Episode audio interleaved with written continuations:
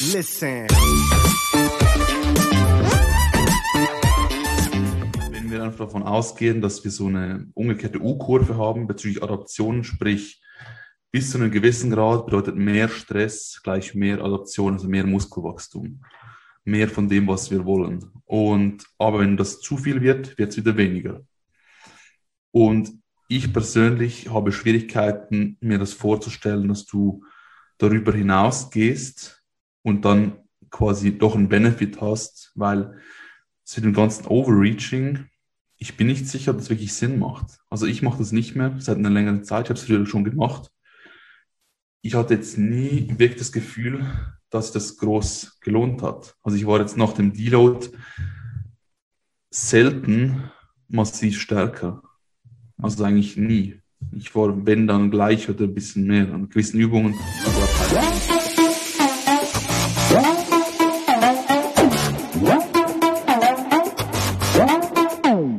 Moin Moin aus Hamburg, willkommen zu The Art of Personal Training. Mein Name ist Arne Otte, der Host dieses Podcasts und wir haben einen, ja, Wiederholungstäter. Nicht nur Wiederholungstäter, Mhm. ich habe extra vom Podcast nochmal nachgeschaut. Es ist sogar die, der, der dritte, dritte Podcast mit Janis Kara. Ich freue mich, dass du wieder Zeit gefunden hast, Bock hast auf die Themen, die ich entsprechend rausgesucht habe, wo Mhm. ich auch so ein bisschen vorher schon mal äh, überlegt habe, wer wäre da vielleicht ein interessanter Talkshow-Gast, vor allen Dingen Talkshow-Gast, äh, entsprechender Gast für das. Ich glaube zuletzt, ich habe nachgeguckt, ich habe es mir rausgeschrieben, 2. Februar 2020, Zeitpunkt, wo die Welt noch in Ordnung war, war die letzte Episode. Da haben wir ein bisschen über Improvement-Season-Planung gesprochen. Ja, ich glaube, äh, groß vorstellen muss ich dich nicht für die meisten. Janis, Natural Bodybuilding Pro, mittlerweile Medizinstudium komplettiert. Das weiß ich Ja. nicht. Ja, doch, mittlerweile bin ich jetzt offiziell Arzt, ja. ja, Glückwunsch. Danke Ein. Arzt haben wir das jetzt erste Mal. Das erste Mal im Podcast? Ja, das erste Mal ein Arzt im Podcast. Glückwunsch, cool. Ja, wie gesagt, cool, dass du Zeit hast. Einmal kurz das Grundthema abfrühstücken, was leider in jedem Podcast dieser Tage abgefrühstückt werden muss. Äh, wie läuft das Training bei dir? Wie sieht's aus in der Schweiz? Ja, Montag soll es ja wieder aufgehen. Insofern freue ich mich darauf. Habe bisher jetzt einfach mit meinem Equipment, das ich mir gekauft habe, schon letztes Jahr trainiert und auch produktiv trainieren können zum Glück. Aber ähm, ja, ich muss sagen, die, die Besorgung dieses Equipments hat mich letztes Jahr viel Zeit und auch Geld gekostet. Aber ähm, schlussendlich muss ich sagen, hat es gelohnt. Also wenn du schaust, wie lange sich das jetzt schon zieht. Und lustigerweise hat auch letztens, ich habe es mit einem Kollegen zusammen gekauft und der hat, äh, er wollte das verkaufen letzten Sommer oder so. Und ich habe ihm gesagt, nee, das verkaufen wir noch nicht. Das war auch die gute, richtige Entscheidung. Quasi wie, wie bei, bei den getraut, Aktien ja. war das. Lieber Ja. halten, ne? Ja, Und nochmal Ja. abwarten. Ja. Okay. Ähm, Also ich, was ich gesehen habe, trainierst du auf der Terrasse sozusagen? Hm, Ja, sozusagen, ja. Okay. Ist, Also- äh, war, war im Winter nicht immer leicht, so bei minus vier und so. Also ich, ich habe auch bei minus vier trainiert. Es, es war, ich, ich muss sagen, man gewöhnt sich ziemlich schnell daran, so körperlich, wenn du dich, muss halt einfach halt, ein, ja, sich ein bisschen anziehen, jetzt vielleicht noch so eine Mütze oder so, dann geht's. Das Einzige, was dann immer das Problem war, sag ich mal, ist erstens, du gehst draußen, es ist arschkalt und denkst einfach so, oh nee, ich habe keinen Bock. Und wenn du dann drin bist, dann geht's, wenn du ein bisschen warm bist. Und das andere war noch halt auch die, die Stange, bei so minus vier, die Stange, die ist so kalt, die ist so arschkalt, du musst die wirklich zuerst ein bisschen aufwärmen, weil es schmerzt an den Händen so richtig von der Kälte. Also das war nicht so nice und halt auch, ja, beim Beintraining zum Beispiel habe ich wieder mit meinen Bandagen drinnen begonnen, einfach weil es die Knie ein bisschen wärmt. Weil ich habe immer das Gefühl, wenn es so kalt ist, mir ist alles irgendwie so ein bisschen steifer und fühlt sich irgendwie ungeil an. Aber ja, lange Rede, kurzer Sinn. Es war nicht äh, angenehm zum Teil und auch wenn du halt nur schon die kleinen Dinge, wenn du halt die Kurzhand zusammenschrauben musst, hast du einfach länger. Ja. Ist Kann nicht ich- ein Weltuntergang, ja. Kann ich, kann ich nur so wiedergeben. Also ich, ich habe es zum Glück ein bisschen wärmer gehabt hier bei mir im Büro. Aber ir- irgendwann, also selbst genau dieses Zusammenbauen der Hanteln ist halt dann schon irgendwann etwas, was einen dann schon akut nervt halt, ne? Also wo man Ja. dann schon, so, okay. Hat, hat sich bei mir auch so in der Übungsauswahl dann irgendwann über die Monate so ein bisschen bemerkbar gemacht, dass ich tatsächlich im Programming Sachen genommen habe, die einfach auch einfacher aufzubauen waren. Also Mhm. war bei mir dann einfach so, ne, wo ich dann gemerkt habe, okay, Bei mir war das vor allem so bezüglich so unilateralen Übungen. Unilaterale Übungen, wenn es nicht sein musste, dann habe ich es nicht mehr gemacht. Weil viele Dinge musst du dann halt unilateral machen, weil zum Beispiel mit, dem, mit meinem improvisierten Kabelzug da groß Gewicht drauf zu packen für einen Trizeps-Extension, also ist einfach extrem umständlich. Da mache ich lieber einfach unilateral dann halt. Ähm, aber ja, insofern hat sich das einfach so ausgewirkt, dass, dass ich dann schlussendlich alle Übungen fast unilateral gemacht habe, die irgendwie sonst zu mühsam gewesen wären. Dann, ich weiß noch, wo, das, wo die Gyms wieder aufgingen, also als die Gyms wieder aufgingen letztes Jahr, ich habe einfach gesagt, ich mache keine einzige verfickte, sorry, äh, unilaterale Übung mehr für eine Zeit. Habe ich dann auch so gemacht. Also wirklich, glaube ich, eine habe ich noch gemacht, irgendwie so Lot ziehen, äh, Lot ziehen. So, so eine Ruderübung, die wirklich nice ist, unilateral, die ich auch unilateral lieber mache als bilateral, aber ja. sonst nein, nein, nein. Nein, nein, nein. ja. Okay, also ich, ich, ich wünsche dir schon mal für Montag viel Spaß und ja, hoffe für alle Schweizer, dass das auch endgültig äh, so bleibt, dass es ja im besten Fall nie wieder so eine Situation aufkommt und dass das dann äh, ja. so bleibt. Und, äh, ja. Also ich behalte mal vorläufig meinen Trainingsplan so bei. ich wechsle jetzt nicht alle Übungen wieder auf Geräte. Ich behalte es mal noch ein paar Wochen bei. Okay. Aber wenn es in zwei, drei Wochen wieder zugeht, hätte ich keinen Bock drauf, jetzt alles geändert zu haben, dann wieder umändern, dann ja. Ja, fällt man ja auch wieder in so ein Loch dann halt, ne? Ähm, mhm. So ist die Erwartungshaltung dann vielleicht gar nicht so, groß, falls es dann vielleicht doch nochmal schief gehen sollte oder in ja, Richtung gehen sollte. Damit alle Gewichte neu anpassen und so, nee. Nein, danke. Ja, aber ich habe auch schon gesagt, also wir, habe ich ja schon im Vorgang gesagt, ich glaube nicht, dass wir dieses Jahr noch ein Gym von innen sehen werden. Es werden viele mit dem Kopf schütteln und sagen, Arne, sei nicht so pessimistisch. Ja, es ist mittlerweile irgendwie so der, die Standardeinstellung. Aber ich habe schon gesagt, Bulgarian Split Squats, eigentlich will ich sie nie wieder machen. Aber das sagt man jetzt ja so schön. Vielleicht hat man das dann so in fünf Jahren so vergessen. Ne? Die Zeit heilt alle Wunden, aber ja, wird jeder kennen halt. Ne? Ja. Was, was dann so die Frage wäre, hat sich durch die Pandemie halt deine, deine Bodybuilding-Karriereplanung verschoben, geändert? Nicht wirklich, nein. Glücklicherweise nicht. Ich hatte nicht vor, teilzunehmen letztes Jahr, weil halt auch mein Abschluss da war. Von dem her war das kein Problem jetzt bei mir bei mir hat sich alles einfach ja, so weitergezogen, wie es auch sonst gewesen wäre. Einfach halt in einem anderen Umfeld, sage ich mal, anderen Temperaturen, aber ja.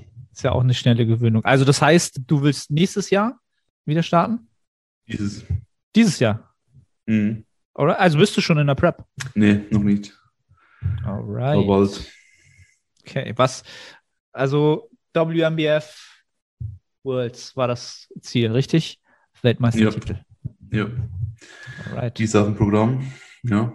Was hast du noch geplant, so von, von Shows? UK Pro Cup. Ja. Und äh, Swiss Pro Cup. Okay. Und die sind alle ungefähr ab, ab Oktober, November? Mitte Oktober der erste, Mitte November der letzte. Zwischen allen Wettkämpfen etwa zwei Wochen Abstand. Cool. Und wenn du dann noch nicht in der Prep bist, ja, da können wir ja dann später beim Thema P-Ratio vielleicht drüber sprechen, warum du noch nicht äh, in der Prep bist und äh, ich zum Beispiel yes. schon, dann für den Oktober. Das wird dann vielleicht ein Thema sein. Ähm, also wo, wo nimmst du teil? Äh, ich werde GmbF natürlich, Deutsche Meisterschaft, ist so der, der Anker-Wettkampf, ist halt der einzige, der jetzt schon feststeht. Und dann WMBF Deutschland in München, hoffe ich. Ja. Und dann mal schauen, was die ANBF macht. Mal Schweiz, ich weiß gar nicht, ob, ob man als Deutscher starten darf. Sie haben teils eine internationale Klasse, doch. Ja, also ne? ich habe auch schon, es waren auch schon einer aus Iran, glaube Okay. Da, also ich denke, es kommt bis aufs Jahr drauf an, vielleicht bin ich ganz sicher, ob es immer jedes Jahr alle Kategorien vertreten sind. Ja ist, ist natürlich noch sehr, sehr ungewiss in der Hinsicht, auch gerade wegen der Situation, ne? ob ja. du dann sagst, okay, wir haben limitierte Teilnehmer, wie auch immer. Von daher, ja, es ist halt eine, eine sehr, sehr ungewiss. Also für mich ist halt ungewiss. Also auf die GmbF setze ich halt maximal, dass das stattfindet. Und wenn es halt nur unter, keine Ahnung, fünf Leute in der Halle sind und du auf der Bühne mit den anderen so, mal gucken. Ja, mal schauen. Ja, also ich denke aber, das Gute ist wenigstens, dass du die letzte Phase, dass die die schlimmste ist. Von dem her kannst du ja mal beginnen und dann wenn's, wenn du siehst, irgendwie die Chancen nur 50-50, dann würde ich mir die letzten paar Wochen ehrlich gesagt ersparen und dann einfach Klar. abbrechen. Also das wäre ein Notfallplan eigentlich so, weil ja, wenn es jetzt nicht irgendwie wirklich 95 oder noch mehr Prozent plus, dass es stattfindet, zu einem Zeitpunkt sagen wir so vier, vier, vier bis fünf, äh, vier bis sechs Weeks out, mhm. müsste ich mir jetzt nicht geben und dann irgendwie in der Peak Week wird der Wettkampf abgesagt. Nee, also. dann, äh, dann wäre ich echt aufgefahren. Das wäre halt so richtig, richtig Worst-Case-Szenario, weil ja, also man hat ja jetzt, genau du wie ich, jetzt nicht irgendwie, man hat ja jahrelang quasi darauf hingearbeitet, auf dieses mhm. Jahr. Und mhm. ähm, ja, ich habe auch lange überlegt, ob man nicht noch ein Jahr nach hinten verschiebt, aber ich habe mir halt auch gedacht, wenn dieses Jahr, wenn ich wenn ich dieses Jahr hinbekomme, dann wird die nächste Prep danach in ein paar Jahren halt nur leichter werden. Ne? Also mhm. wenn du unter, unter diesem Druck jetzt, dass es diese, diese Ungewissheit da ist und du es trotzdem ganz gut über die Bühne bekommst, dann ist das natürlich etwas, was dann später auch leichter macht halt. Ne? Ja, und ja. ja, eben, man kann immer noch sagen, okay, dann, dann leider nein. Äh, ja, wollen wir es nicht hoffen. Also wir, wir, wir gehen mal vom Besten. In dem Sinne gehen wir vom Besten aus. Ja, ich, ich denke, man, die bei der BNBF, UK äh, Pro Cup, hat letztes Jahr auch stattgefunden, obwohl es da wirklich äh, Lockdown, Hardcore war, glaube plus minus, also ja, es war zumindest relativ kritisch maßnahmentechnisch in der UK. Mhm. Hat trotzdem stattgefunden. Also denke ich mal, sollte dieses Jahr mit Impfungen bis im Herbst vielleicht einiges noch mehr möglich sein. So, was die Sicherheit der Events betrifft. Ja, ich glaube auch, also England würde ich mir am wenigsten Sorgen machen, als höchstens die Anreise halt, ne? Wie ja. das dann mit einhergeht. Aber ja, ich, ich mache mehr wegen, wegen der Schweiz am ehesten noch Gedanken. Weil, weil eben die UK jetzt hinbekommen, letztes Jahr schon. Mhm. Und die USA, die ist mit dem Impfen schon recht weit. Und zum Beispiel Texas ist komplett offen. Also, also habe ich gehört, äh, ob das jetzt wirklich gar keine Maßnahmen sind, weiß ich gar nicht. Aber ja, ich habe das Gefühl, die Amis sind da schon einen Schritt weiter. Aber es sieht auf jeden Fall so aus. Ne? Ja. Wer hätte das gedacht? wer, wer, hätte das gedacht? Ne? Also das A können sie es gut ist, äh, so aussehen lassen, als wenn es als alles gut wäre. Aber ja, haben sie halt ihre Weltmacht äh, wieder gezeigt und sich alles unter Nagel gerissen. Ja, es ist ja. natürlich jetzt für die Prep so ein, so ein Faktor, natürlich ein Stressfaktor und da können wir jetzt quasi gleich mal ins äh, erste Thema quasi überspringen. Den Faktor Stress habe ich es mal einfach so als Überthema genannt. Grundsätzlich brauchen wir Stress, ja, um äh, zu wachsen, ja, in, in jeglicher Weise irgendwie physiologisch. Mhm. Die Frage ist jetzt, oder womit ich so ein bisschen anfangen würde, was siehst du so als, als nötigen Stress an für einen, ja, dauerhaft potenten Hypertrophie-Reiz?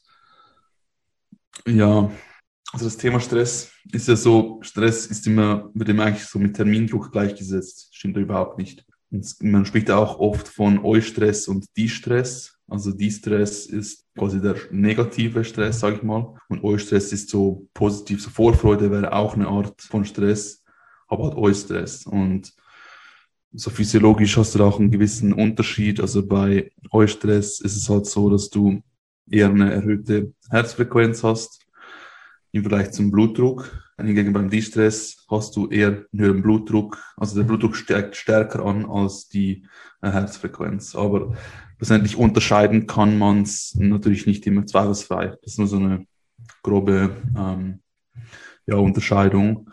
Und was auch völlig klar ist, dass Training Stress ist, weil es geht ja darum, quasi die, ja, die Homöostase, die Balance des Körpers ja, herauszufordern und damit der Körper auch wieder einen Grund sieht, quasi auf einem anderen Level ein neues Gleichgewicht ja, zu, zu erhalten. Also wenn du dem Körper keinen Grund gibst zu wachsen, dann wächst er nicht. Also gewisser Stress ist auf jeden Fall nötig.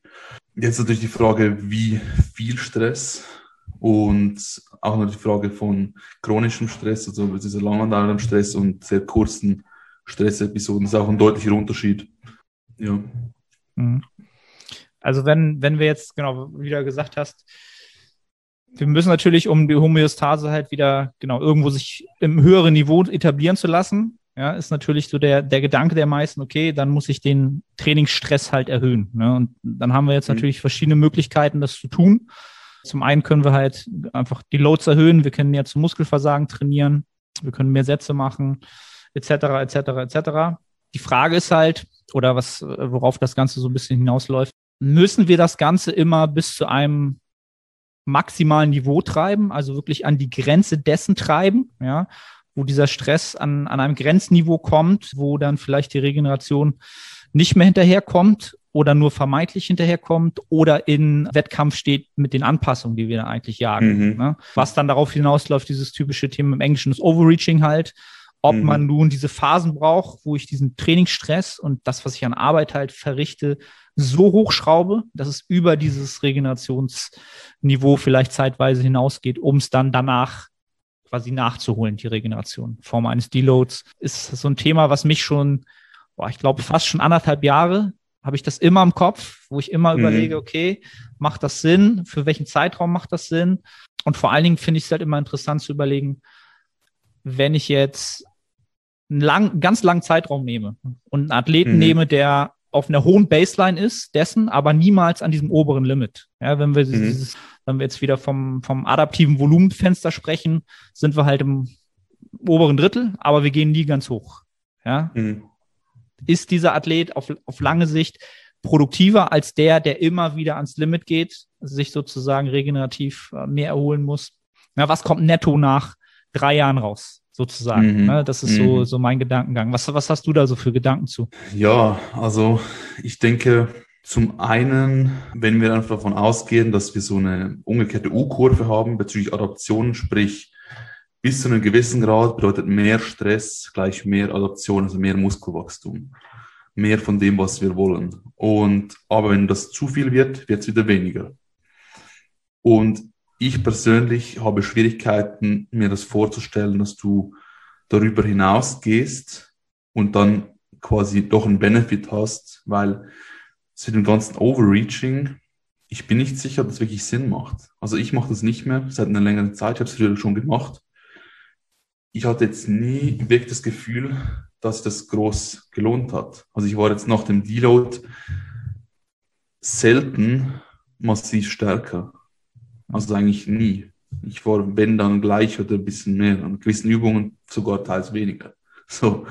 Und obwohl ich quasi über den Mesozyklus hinweg und über verschiedene Mesozyklen hinweg gesehen, habe ich schon Fortschritte gemacht. Also ich vielleicht jetzt nicht die erste Woche vom einen Mesozyklus und ähm, die, die erste Woche vom nächsten Mesozyklus. Ich frage jetzt wirklich von Woche, letzte Woche des letzten Mesozyklus zur ersten Woche des neuen, weil, und da war war halt meistens so ein leichter insgesamt Rückgang der Performance zu sehen bei mir. Also wenn du es auf eine RP runterrechnest etc., also es war dann immer wieder, dann in der zweiten Woche hingegen war die Performance wieder gut. Also aus Erfahrung bei mir habe ich nie das Gefühl gehabt, dass es wirklich sich gelohnt hat. Und wenn, wenn jetzt halt das Argument kommt, hast du vielleicht gar nicht über, hast du gar nicht overreached. Also vielleicht warst du gar nicht über dem Berg, dass du das überhaupt gebraucht hättest und deswegen hat es dir nicht viel gebracht. Ich würde eher behaupten, dass ich sogar zu weit war und deswegen quasi der, der Stress dort quasi ja so viel von meiner Kapazität aufzubauen aufgefressen hat, dass ich dann ja plus minus bei null äh, rausgekommen bin nach dem Deload. Also ich habe diesen Deload gebraucht, um wieder auf, auf Level 0 zu kommen. Und hab, hatte da keine super Kompensation, einfach weil ich das Gefühl hatte, es war zu hart. Also so als Beispiel, ich habe dann, ich war dann einfach ständig komplett platt, müde des Todes, am Morgen aufgestanden, wie komplett erschlagen, egal wie viel ich geschlafen habe. Geschlafen habe ich gar nicht mehr gut. Alles hat mir im Körper geschmerzt, also Sehnenansätze, eigentlich jeglicher Muskel haben mir geschmerzt. Ich hatte null, 0,0 Lust aufs Training. Ich hätte alles lieber getan als Training praktisch. Also einfach alles, was weniger anstrengend ist, zumindest hätte ich lieber getan. Nur, habe ich null Lust aufs Training. Ich hätte gesagt, nein, bitte nicht. Mhm. Und habe es dann doch irgendwie durchgeboxt und ich weiß nicht, auch, auch wenn ich dann durch dieses Vorgehen, ja, das Vorgehen ein paar Prozente mehr rausholen würde, ist eben die andere Frage, die du äh, vorhin gestellt hast, lohnt es sich auf lange Sicht oder brennst du einfach irgendwann aus durch das oder treibst irgendwann mal kurzfristig zu weit und verletzt dich? Und die andere Frage ist auch, wenn nicht, lohnt sich das für dich persönlich? Also ich persönlich wäre nicht bereit, für 1, 2 Prozent mehr Gains mich ja über 1, 2 Wochen äh, alle ja, rund ein, eins bis eineinhalb Monate so scheiße zu fühlen. Also für mich stimmt der, ja, stimmt überhaupt nicht der Ertrag, den ich dafür bekomme, für dieses, für dieses Opfer, sage ich mal, für diesen Einsatz. Also selbst wenn es besser wäre, was ich nicht, ja, mit Sicherheit quasi ähm, sagen könnte und aber auch sehr skeptisch bin, dass wenn es besser wäre und auf lange Sicht sustainable wäre, was ich auch nicht unbedingt denke, dann wäre ich persönlich jetzt nicht bereit, das einzugehen, außer der Benefit wäre riesig. Und wenn der so riesig wäre, dann hätte es sich schon mal in Studien gezeigt, gibt ja wenige Studien dazu, gibt aber eine, die wirklich das mal angeschaut hat, vielleicht auch zwei, ich bin nicht sicher, also eine kenne ich auf jeden Fall. Und dort hat man ja keinen Vorteil davon gesehen, wenn du das Volumen quasi über den Zyklus gesteigert hast und dann wie so ein Overreaching provoziert hast. Ähm, also ich finde die Evidenzlage, korrigiere mich, wenn, wenn, ich, wenn du das anders siehst oder mehr weißt, ist für mich zu dünn, um da zu sagen, dass es irgendwie lohnen könnte. Nach meiner Erfahrung damit ist eher negativ. Nee, also ich wüsste auch nicht, dass es da irgendwas an, an Daten gäbe, die da ähm, ja irgendwie groß Hoffnung geben würden, dass das, genau, also dass da diese Effektgröße so groß wäre, dass man sich da, ja, dass man so viel Aufwand betreiben sollte, muss, ja, also für ja, ja vor allen Dingen auch den, den Zeitfaktor finde ich halt auch immer so ein Thema. Ne? Also vielleicht hätten wir vielleicht vorher mal vor dem Thema sagen sollen, wenn jetzt irgendwie überlegt, okay, was ist halt Overreaching, was ist das so typischerweise? Also für mich ist es so im Verständnis das, dass man halt am Ende eines Mesozyklus alle Faktoren halt auf Maximum gestellt hat. Ähm, unter Umständen halt auch das Satzvolumen, also das Gesamtvolumen, was du halt verrichten willst. Und das ist natürlich auch ein riesen Zeitfaktor halt. Ne? Also wenn du halt einen Mesozyklus anfängst und hast eine Einheit, die dauert 70 Minuten, ja, es ist ja durchaus eine Zeit, wo man sagt, okay, für, eine, mhm. für, so eine Einheit ist okay. Und du hast dann halt am Ende eine Zeit von, keine Ahnung, 100 Minuten, ja, oder 150 Minuten, soll ja auch vorkommen. Dann ist es halt, wie du schon sagst, so für, wenn es ein, zwei Prozent wären, was, wo man dann schon überlegen könnte, okay, was ist so mein, mein Antrieb? Ja, wie, wie, wie, wie ernst nehme ich das? Will ich ein, zwei Prozent haben? Okay, dann trainiere ich halt pro Woche nochmal drei Stunden mehr Mhm. Aber da gibt es halt so viele Faktoren, wo ich dann auch schon wieder sage, wenn du so viel Zeit im Gym verbringst, wann willst du dann noch essen? Wann willst du vorher mhm. essen, im Training mhm. essen, danach essen, die optimale, ne, also sozusagen dafür optimale Bedingungen sorgen. Da gibt es einfach zu viele Bereiche, wo dann wieder, wo es dann wieder abfällt von der, vom Optimum halt. Ne? Mhm. Deswegen sehe ich das ähnlich wie du, dass einfach zu viele, äh, wie ich nenne das immer so Fehler in der Matrix einfach so. Ne? Also es hört sich zu gut an, um, um wahr zu sein. Aber ja, warten wir mal ab, ob das vielleicht noch mal in ein paar Studien vielleicht doch noch mal aufgegriffen wird. Was ich halt super interessant finde, ist halt, dass selbst du, der ja sagt, okay, mein Anspruch ist es halt, Weltmeister zu werden, sagt, okay, das ist es mir trotzdem nicht wert für roundabout, was auch immer, ein, zwei Prozent, selbst wenn es 0,5 Prozent wären. Mhm. Das ist so wieder so, so, eine Sache, die ich halt sehr, sehr interessant finde, weil ich glaube, den ersten Podcast, den wir aufgenommen haben, der ging auch ziemlich um das Thema, ob Bodybuilder zu soft geworden sind heutzutage. Mhm. Ne? Also früher hatte man ja gesagt, wie du willst die zwei Prozent nicht und du willst dich nicht schlecht fühlen. Ja, kann doch nicht sein. Mhm. Dann bist du bist du mhm. halt auch kein Profimaterial sozusagen. Ne? Mhm. Und das finde ich halt super interessant, dass sich das auch in deinen Augen dann nicht, nicht ausgeht, einfach von, von dem, wie du es wertschätzen würdest. Moin Moin, ich bin's Arne. Kurze Unterbrechung, um dich auf unseren Coaching-Service hinzuweisen. Wenn du schon des Längeren damit kämpfst, deinen Hypertrophie-Fortschritt konstant positiv auszurichten und du eine sehr persönliche und motivorientierte Zusammenarbeit mit einem Coach schätzen würdest, dann check den Link in der Beschreibung und melde dich. Ja, ja, weil eben, ich denke auch, langfristig geht auch die Freude am Training verloren. Also wenn du dich einen halben Zyklus immer komplett am Ende fühlst und dann keinen Bock aufs Training hast, möchtest du wirklich die halbe Zeit ja, deiner Lebenszeit damit leben, dass du keinen Bock aufs Training hast und trotzdem gehen musst. Mhm. Ich weiß nicht, wie lange du das machst. Und auch wenn du einmal zu stark drüber gehst und einmal dich wirklich hardcore verletzt, was auch passieren kann, oder was auch sein könnte, dass, dass quasi kumulativ du durch den übermäßigen Stress der Overreaching-Woche einfach kleine, kleinste ja, Abnutzungserscheinungen hast, die sich mit der Zeit dann einfach zeigen. Also alles, alles solche Faktoren, die ich denke, die werden nicht genügend berücksichtigt, weil auch wenn du mehr Muskelmasse rausholst, wenn sich dein Sehnenband oder Apparat nicht daran gewöhnen kann, bringt es dir auch nichts, weil wirst du mit der Zeit einfach Schmerzen bekommen und kannst nicht mehr sinnvoll trainieren. Das ist auch immer wieder so ein Thema, das ich ja da mit einbringen möchte, weil klar, jetzt zum Beispiel, ich habe da keine Erfahrung, aber ich weiß einfach Leute, die ähm, enhanced sind, die haben oftmals das Problem, dass sie irgendwelche Muskeln abreißen, also irgendwelche Sehnen, äh, ja, Rupturen zuziehen einfach weil der Muskel und die Kraft schneller nach oben geht, als die Sehne sich anpassen kann. Sprich, das ist für mich so ein Beispiel, das zeigt, dass mehr Muskelwachstum über die Zeit nicht alles ist. Wenn du, keine Ahnung, deine Muskelaufbaugeschwindigkeit verzehnfachen könntest, natural, in den ersten ein, zwei Jahren, würde es wahrscheinlich damit enden, dass du dich verletzt. Weil einfach die Sehnen passen sich nicht ganz so schnell an. Passen sich auch an, passen sich schnell an, aber das ist so auch mein Gedanke dazu. Und auch psychologisch benötigst du halt auch die Ressourcen, um dann jeweils die, die Overreaching Week auch durchziehen zu können. Und ich denke, je nachdem, wenn du die halt mal nicht hast, weil du sonst viel Stress hast noch zusätzlich, den holst du halt nicht in einer Woche wieder rein, oftmals. Und dann willst du halt eineinhalb Wochen, zwei Wochen deloaden. Ich weiß nicht, ich, ich sehe das Ganze zu kritisch. Ich denke, in einem in einer perfekten Welt könnte das vielleicht funktionieren. Vielleicht würdest du ein bisschen was rausholen, aber ich bin nicht überzeugt, dass es genug ist, um das Ganze zu rechtfertigen.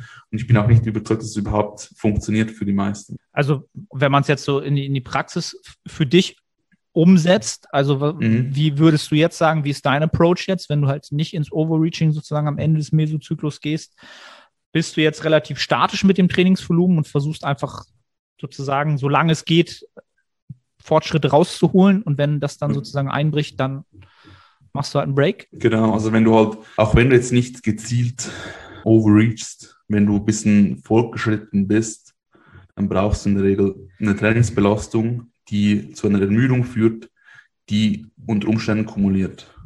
Also du kannst den Trainingsstress schon so tief halten, dass keine Ermüdung quasi akkumuliert, weil du die immer wieder regenerieren kannst. Halte ich für fraglich sinnvoll und auch fraglich umsetzbar, weil um nie quasi die Schwelle zu überschreiten, die zu einer Ermüdung führen würde, die dann kumuliert, müsstest du immer deutlich darunter bleiben, um sicher zu gehen, dass du ja nie kumulierst. Wenn, wir das, wenn du noch nie eine Ermüdung akkumulieren möchtest. Und ich denke, es macht Sinn, sich schon an einer Grenze aufzuhalten, wo du ein bisschen von Woche zu Woche ermüdeter bist, aber nicht gezielt versuchst, in Woche fünf komplett am Arsch zu sein. Also das halte ich halt nicht für sinnvoll. Ich denke, so Overreaching passiert auch, wenn du es nicht gezielt anstrebst. Und das ist für mich dann ein Zeichen, um einen Deload zu machen. Aber das gezielt, jetzt, ist wie Muskelkater eigentlich. Also wenn du halt ja, ist nicht die perfekte Analogie, aber auch da, wenn du halt Muskelkater hast, ist es per se ja weder gut noch schlecht, aber wahrscheinlich, wenn du nie Muskelkater hast, bist du, trainierst du wahrscheinlich ein bisschen zu wenig hart. Also gewisse Muskeln habe ich auch in Muskelkater, aber so overall. Und wenn du immer Hardcore Muskelkater hast, ist es auch nicht gut. Aber der Muskelkater jetzt aktiv ja, versuchen zu jagen, macht einfach keinen Sinn. Weil es mehr so ein, ein, ja, ein Nebenprodukt ist von dem, was du machst, das zu dem führt, was du möchtest.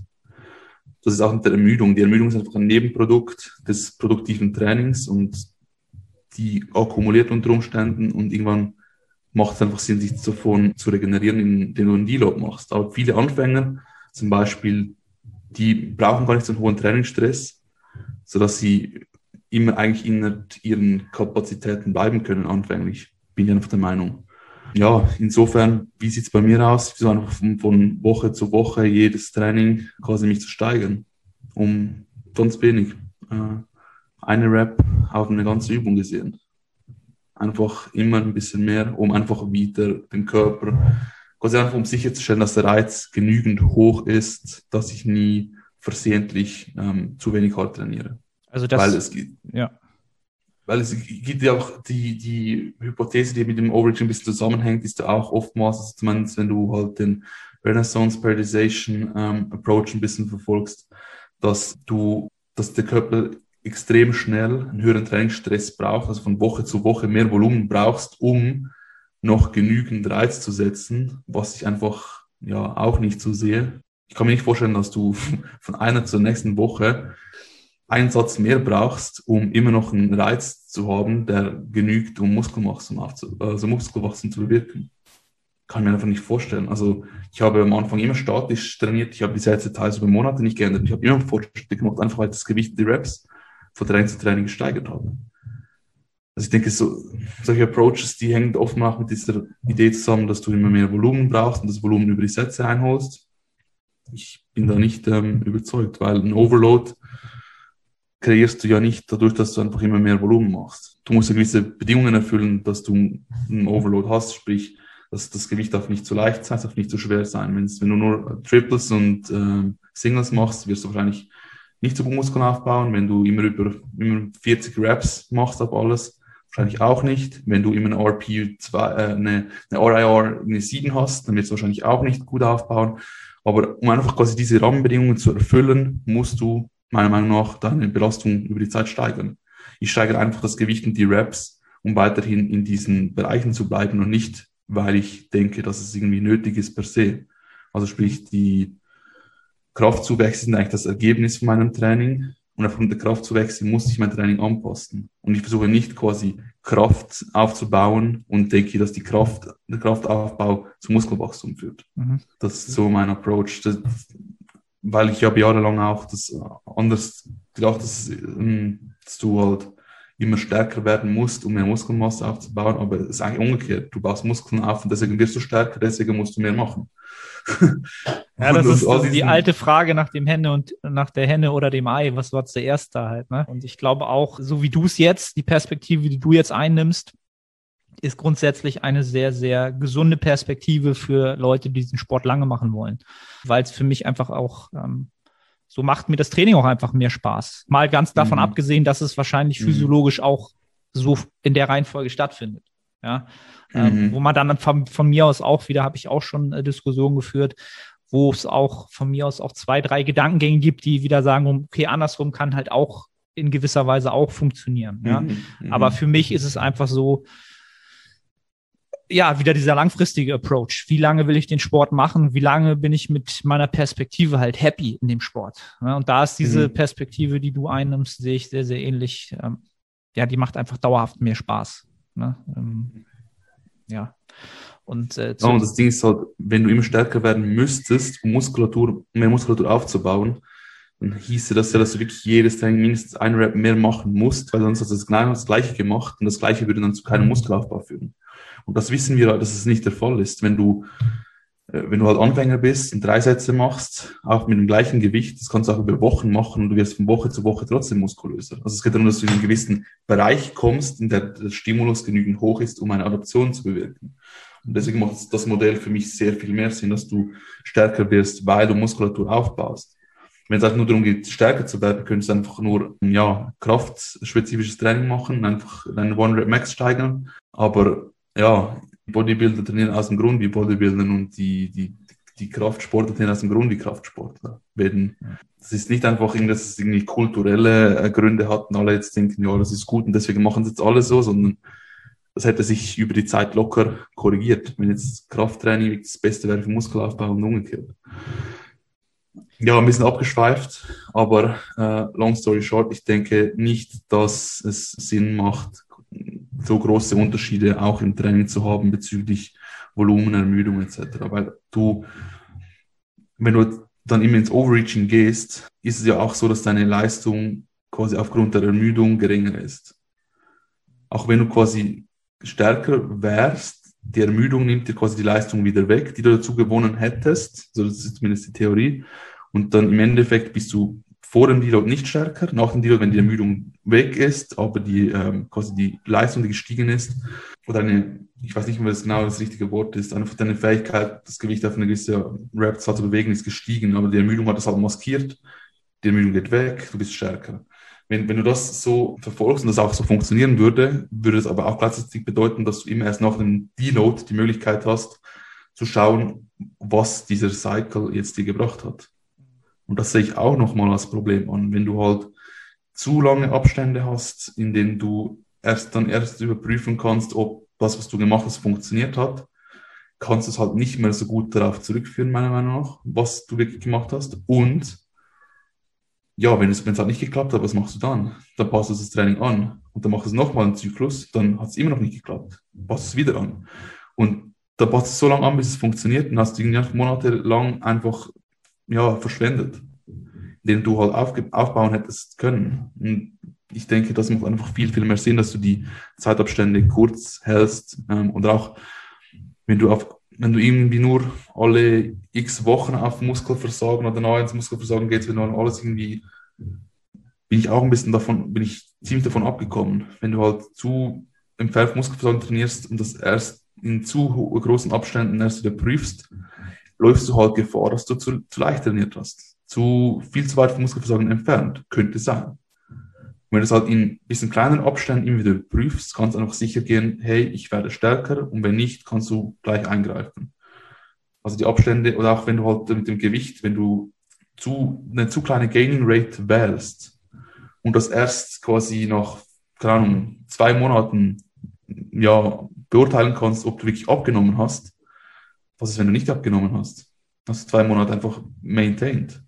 Also, das ist genauso ein Punkt. Dann gehst du halt lieber ein bisschen, jetzt nicht das Doppelte, das, was jetzt viele machen würden oder denken würden, gehst du halt ein bisschen höher, nimmst ein bisschen mehr Fett zu, als vielleicht im, ja, in der perfekten, ähm, auf einem perfekten Universum jetzt nötig wäre, aber du bist dafür sicher, dass du auf dem richtigen Pfad bist.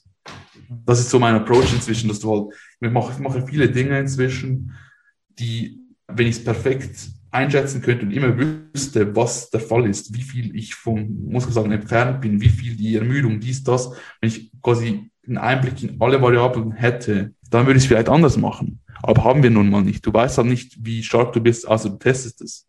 Du, brauchst, du willst halt quasi immer wieder Indikatoren haben und eine gewisse Messbarkeit genau. gewährleisten in Zeiträumen, in denen man dann wieder sozusagen so anpassen kann, dass man halt keine Zeit verliert im besten Und Fall. das sehe ich halt beim, beim Overreaching-Prinzip auch als Problem anhand. Das hast du dann halt nicht, weil du hoffst einfach, dass du stärker geworden bist und nur die Ermüdung es so aussehen lässt, als ob du nicht stärker geworden bist.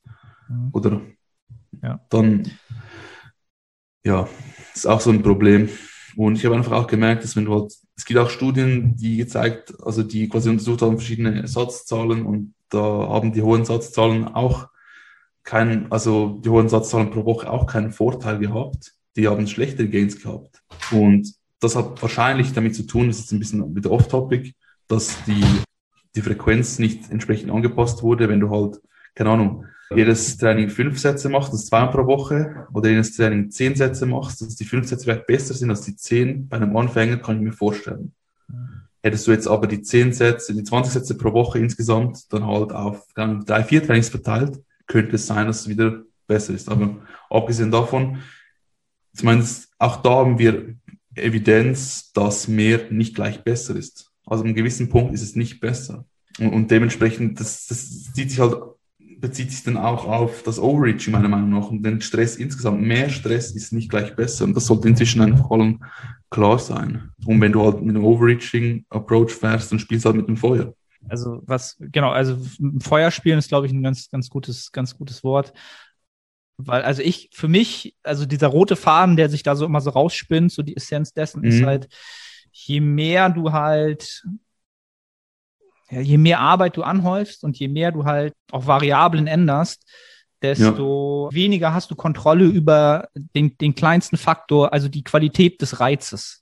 Oder die einfach ja. die, ja, die Qualität. Du kannst das halt schwer, die Reizqualität halt noch, ja, du weißt halt nicht mehr, wo du da bist, so wirklich halt, ne? Und äh, ja. sobald das alles statischer ist, wie mit den mit einem einzelnen Rap oder einer marginalen Erhöhung, mhm. dann weißt du halt wirklich, okay, meine Reizqualität hat sich halt noch erhöht. Pro Wiederholung mhm. oder pro, pro Trainingseinheit. Und ich glaube, in der, in der Hinsicht finde ich das viel, viel wichtiger, wenn man jetzt wirklich nur auf eine Einheit raufgeht oder vielleicht sogar nur auf, auf, ein, auf eine Übung raufgeht und mhm. schaut, okay, wie kann ich da wirklich die Qualität, die Präzision so hochschrauben, wie es nur geht, mit der Menge, die ich ähm, entsprechend brauche. Ja, wirklich nur das, mhm. was nötig ist. Und da nicht unnötig dann einfach nur mehr Arbeit zu produzieren halt, ne? Ja, eben, ich glaube, um das Thema quasi ein bisschen zusammenzufassen, was ich so von meiner ja, was ich so sehe, ist einfach zum ersten, glaube ich, dass es in der Praxis Probleme hat, eben weil du gewisse Dinge nicht mehr einschätzen kannst, weil du die Erfolge nicht in genügend kurzen Abständen überprüfen kannst, weil das Ganze einfach an, ja, an Vorhersagekraft verliert, was du machst. Weil ich wusste zum Teil, wenn ich Overreaching-Prinzip gefahren bin, mit der Zeit, ich wusste nicht mehr, wie viel Volumen ich überhaupt brauche für welche Muskelgruppe. Mhm. Keine Ahnung. Also ich wusste nicht, ob jetzt das Beste ist ein bisschen weniger, ein bisschen mehr. Ich wusste das nicht, weil von wo auch? Weil die Satzzahl ändert sich über den Mesozyklus. Zum Teil hat sich dann zum Teil zu stark geändert oder einfach die Satzzahl war von Anfang an so hoch angesetzt, dass ich dann ins Overreaching kam nach, nach irgendwie drei, vier Wochen. Das, ich wusste nicht mehr, wo oben und unten ist, vereinfacht gesagt. Und das andere ist, auch wenn ich das wüsste, bin ich nicht überzeugt, dass es besser ist ich bin skeptisch, dass dieses, Theo dieses hypothetische Modell der Superkompensation über solche lange Zeiträume, ob es auch wirklich stattfindet. Auch wenn du das alles kontrollieren und abschätzen könntest. Ich bin nicht sicher. Ich habe einfach das Gefühl, einen gewissen Reiz, einen gewissen Stress frisst eigentlich deine Regeneration, deine ganzen Adaptionen einfach auf. Ja, und also da, was man dann, was du ja auch schon angesprochen hast, zwischenzeitlich halt den psychologischen Aspekt, das Verlangen nach Training ja. pro Zeiteinheit, pro, pro Jahr und so, wenn das halt in einem Niveau ist oder von der Ratio so runtersinkt, wozu machen wir dann den Sport halt noch halt, ne? Nur um, um ja. uns zu kasteien für diese ein Prozent. Ja. Alright, ist, ist halt Bodybuilding so, das ist wieder diese alte Frage. Aber da wäre ich halt auch eher bei dir sozusagen und zu sagen, okay, ich will den Sport halt, ich will den auch noch machen, wenn ich 70 bin. Natürlich nicht so mhm. wie jetzt, aber ich will immer noch auf jeden Fall trainieren. Und das äh, ja. ist, ist mir dem übergestellt, als jetzt, ja, keine Ahnung, in kürzerer Zeit vielleicht zwei Prozent mehr zu erreichen. Was halt mhm. im Naturalbereich, ja gut, sind zwei Prozent viel, aber macht es dann am Ende den großen Unterschied aus für, für, das, für den Wettkampfsport. Äh, na, ist halt wieder ein unendliches Thema. So, ähm, ich glaube, wir haben ganz gut mal so einen Einblick gegeben, worüber man einfach mal nachdenken kann, wenn man ähm, mhm. sich mit dem Thema Overreaching befasst. Dann würde ich quasi schon gleich zum nächsten Thema übergehen, was mhm. ich so ein bisschen kurzfristig aufgegriffen habe, weil ich das, oder weil es, glaube ich, so ein bisschen in unserer kleinen Blase so die letzten Wochen und Monate so ein bisschen Thema geworden ist, mhm. nämlich äh, die Kadenz oder auch also die Geschwindigkeit einer bestimmten Wiederholung, eine Exzentrik oder Konzentrik mhm. und äh, die Nähe zum Muskelversagen. Also grundsätzlich, mhm. was verbindest du mit dem Thema Kadenz? Ist das etwas, womit du, ich sag mal sozusagen, in deinen Trainingsparametern aktiv viel Zeit aufwendest, sich damit zu beschäftigen? Oder ist es eher so eine Sache, die so eine Selbstverständlichkeit ist? Ich würde sagen, inzwischen eher Selbstverständlichkeit. Und ich spiele auch nicht extrem damit rum. Habe ich auch schon. Aber schlussendlich habe ich auch da wieder so den Approach, dass auch da wird es Extreme machen wahrscheinlich keinen Sinn. Also es gibt auch Studien, die zeigen, wenn du oder gezeigt haben, dass das wahrscheinlich keinen Sinn macht, wenn du eine Rap zu langsam machst. Hingegen bietet es vielleicht einen Vorteil, wenn du den Rap Speed bei der Concentration erhöhst bezüglich Kraftgains, maybe. Anyway, ich habe noch keine überzeugenden Daten gesehen zu mehr Muskelwachstum von, der, von einem schnelleren, schnelleren Rap Speed. Und ein schnellerer Rap Speed hat halt einfach das Problem, dass du meiner Meinung nach, wenn es zu schnell wird, auch konzentrische, es schwieriger wird, den Zielmuskel einfach zu treffen. Es gibt auch wieder so einen Bereich, wo ich denke, macht eine schnellere, schnellere konzentrische Phase Sinn, aber ab einem gewissen Punkt ist einfach die Gefahr zu groß, dass du beginnst einfach zu schwingen oder das einfach mit irgendwelchen anderen Muskeln hochzureißen, denke ich. Das ist einfach so eine Gefahr, die halt existiert. Wenn du, wenn du sagst, okay, vielleicht fortgeschrittene Leute, die können das immer kontrollieren okay, do it. Also ich habe gemerkt, zum Beispiel bei mir, wenn ich Trizeps explosiv eine konzentrische mache, bekomme ich einfach Schmerzen im, ja, in der, in der Trizepssehne. Mhm. Und deswegen mache ich es nicht mehr. Und wenn ich es nicht mehr mache, ich kann sogar mehr Volumen machen, spielt keine Rolle. Ich habe einfach keine Schmerzen dann. Ich weiß nicht, was es ist, aber ich habe einfach Schmerzen dann. Deswegen mache ich es nicht mehr. Ja. Sowas oder auch zum Beispiel jetzt wo es halt Sinn macht, die Kadenz ein bisschen zu modifizieren, ist zu Seitheben. Das Einzige, was ich da so groß noch rumspiele, würde ich sagen.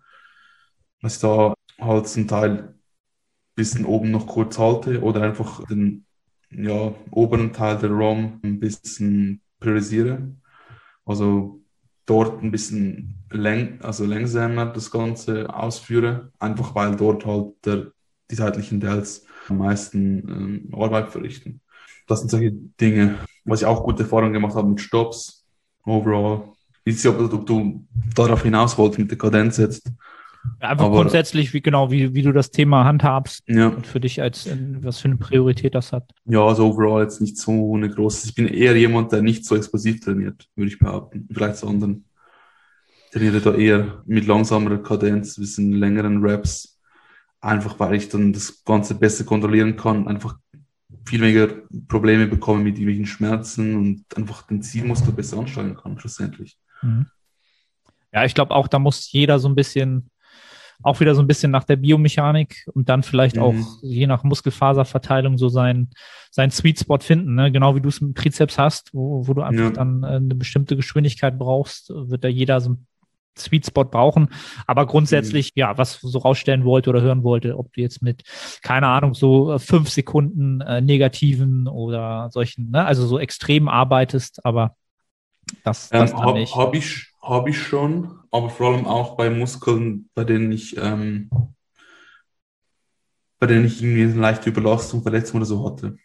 Dort habe ich aktiv die exzentrische verlängert, weil die einfach wahrscheinlich die Sehnen, ähm, Stabilität ein bisschen, also quasi die Sehnenadaption ein bisschen mehr beeinflusst als mhm. jetzt konzentrische Bewegung. Also auch Physiotherapie beginnt ja mit wenn du eine Verletzung hast, die schwer ist, beginnst du mit isometrisch und dann irgendwie mit exzentrisch und dann erst am Schluss eigentlich mit schnellen konzentrischen. Ähm, so, so mehr in dem Stile. Und ich denke halt overall, wenn du dich in gewissen Grenzen befindest, dann wird die, der Rap-Speed wahrscheinlich einfach keine, keine relevante, keine allzu relevante ähm, mhm. Rolle spielen.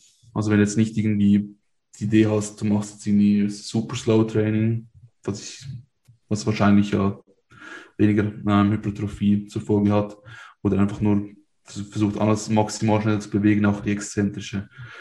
Ähm, ja, ich bin da, ich habe früher schon darauf geachtet, dass ich die exzentrische so rund drei, vier Sekunden sicher gemacht habe. Ja.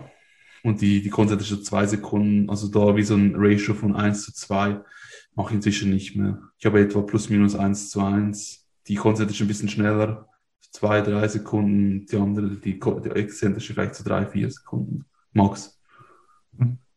Ja, ja das, das war eigentlich nur quasi so das, Eingangs, äh, das Eingangsthema, die Kadenz grundsätzlich. Mhm. Ich glaube auch, dass es bestimmt Anwendungsszenarien gibt, wo das ja. sinnvoll sein kann, ne? gerade mit den Stops, die du angesprochen hast, wenn man eine Übung neu hat oder Leute, die in den Sport neu reinkommen, um diese neuronale mhm. Effizienz mhm. erstmal aufzubauen, Feeling dafür zu bekommen, mit welchem Muskel sie überhaupt, überhaupt arbeiten. Da finde ich gerade so Stops und sowas durchaus effektiv und vielleicht auch langsamere Arbeit effektiv, um, um mhm. einfach diese Sensation zu haben, ja, einfach zu gucken, ah, okay, ne, also das, das ist mhm. mein Beinbeuger also, aber nichts, was auf Dauer dann halt irgendwie groß positiven Effekt hätte, wenn man das dann halt äh, ins große große Ganze übersetzt, das nicht.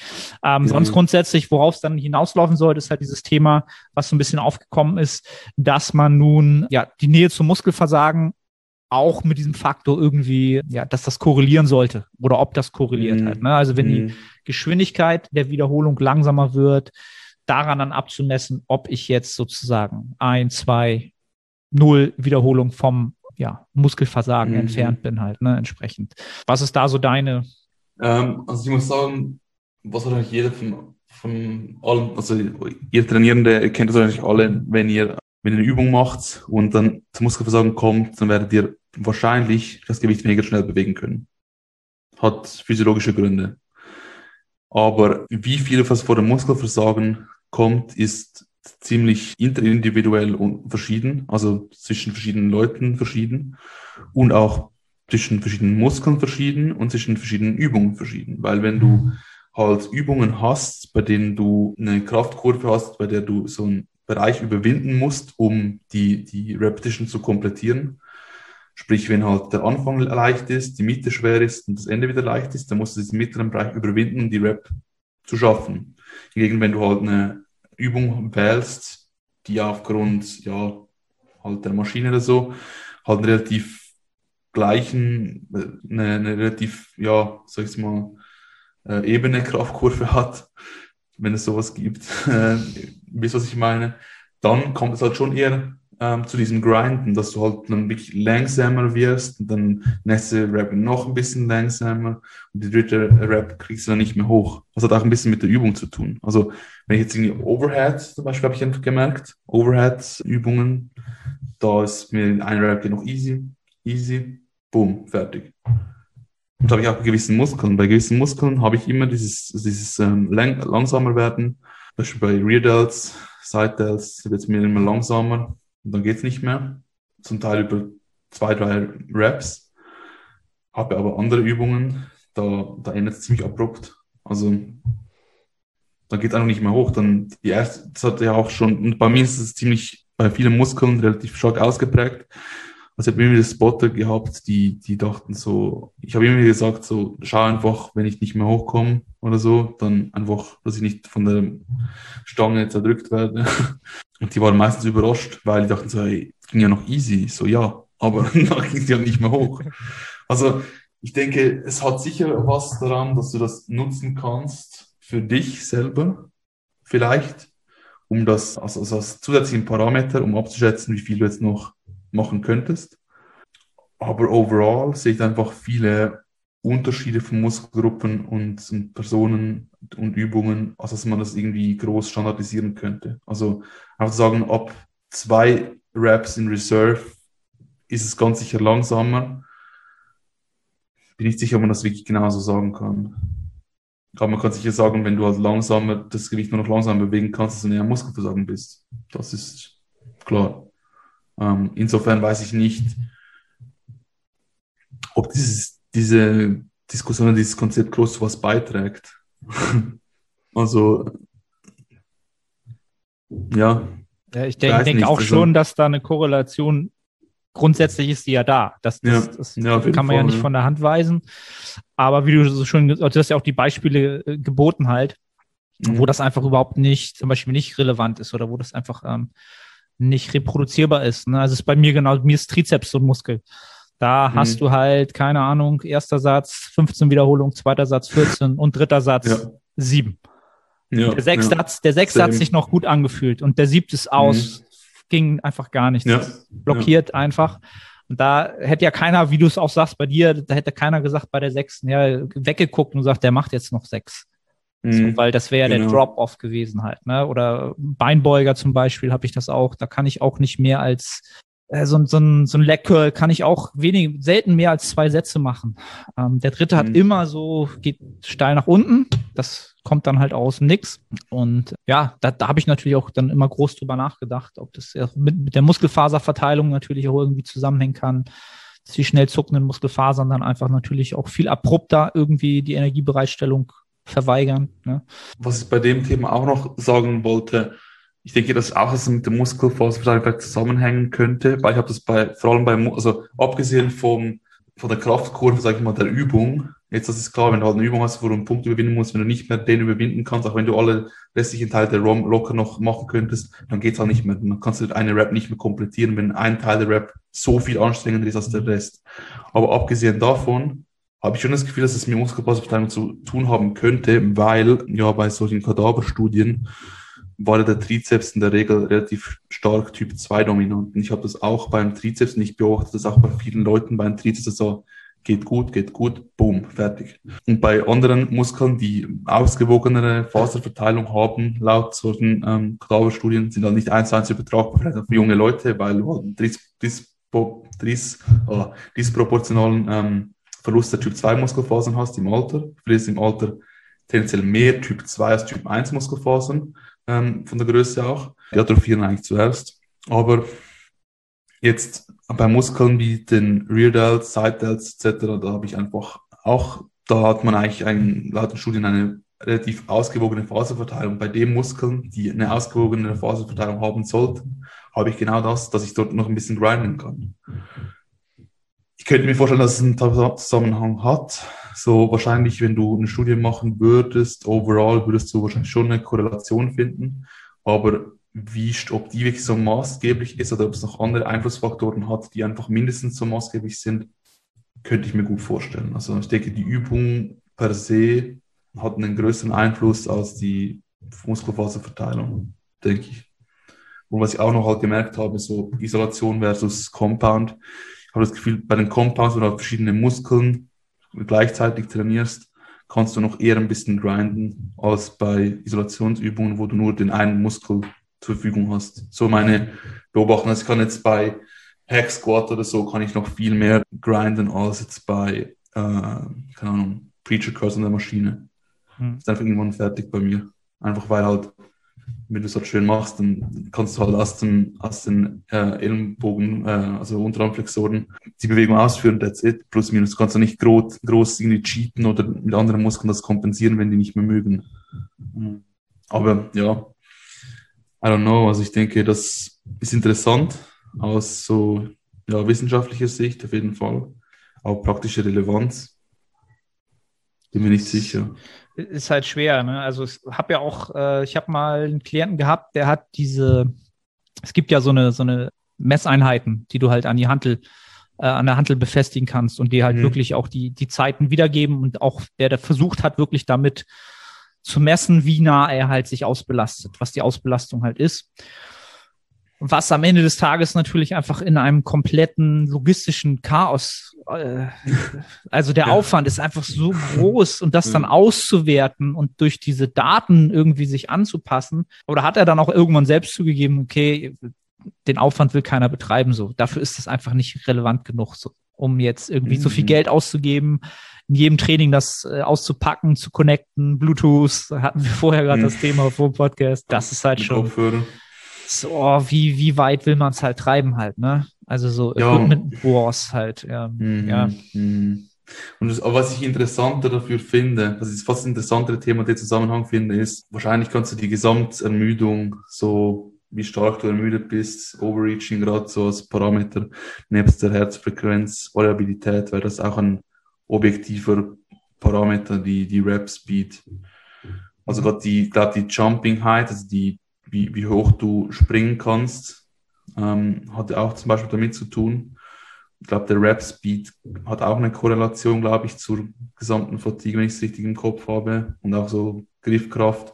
Verschiedene Parameter. Also ich finde es mehr, wenn dann im Zuge eines solchen, ja, so einer solchen Anwendung, du wie den Rap-Speed, wenn der jetzt von Woche zu Woche deutlich geringer wird, dass du einfach merkst, okay, ich, vielleicht muss ich wieder mal einen Deload machen, mhm. wenn ich das nicht mehr so schnell bewegen kann. Also wenn es ja deutlicher Abfall gibt, den du aber auch wahrscheinlich merkst, den musst du nicht groß messen, denke ich. Also ich weiß nicht, vielleicht würde es, vielleicht würde es helfen, das zu messen, aber wenn dann so in, quasi in dem Anwendungsbereich sehe ich das als relevant an, als potenziell in Zukunft von Vorteil. Also wenn du halt noch mehr Möglichkeiten hast. Das wird sicherlich, wird sicherlich kommen. Also ich meine, wenn du jetzt so einen, so einen Fitness-Tracker hast, du hast eine Apple Watch mhm. und die Sensorik äh, irgendwann das hergibt und überhaupt der Bedarf besteht, dass so eine Firma das überhaupt anbietet, wenn das überhaupt irgendeine Kaufrelevanz hätte ja, für zwei mhm. Menschen in, in deren Sicht.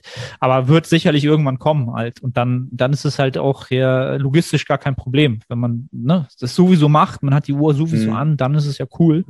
Dann kann man sich damit auch befassen halt. Ne? Also es ist, wird ja sowieso ein großes Thema glaube ich, ja, weiß ich gar nicht, ob so künstliche Intelligenz und Krafttraining bist du ja, glaube ich, auch mit verbandelt so ein bisschen, ne? Mit, ich genau, weiß gar nicht, wie das ja. heißt. Ich habe es nicht im Kopf. Äh, MFC, MyFitCoach heißt. MyFitCoach, genau. Ja. Ähm, ob das irgendwann sozusagen einen anderen, ob normalen Coach sozusagen ablösen kann, ne? Wird halt, finde ich super interessant. Hatten wir auch mal im Podcast die, äh, die Frage. Mhm. Und mhm. das kannst du, glaube ich, unendlich erörtern halt. Ne? Also was kommt dann da an, an Sozialkompetenz mit rein, an Entscheidungen und so weiter.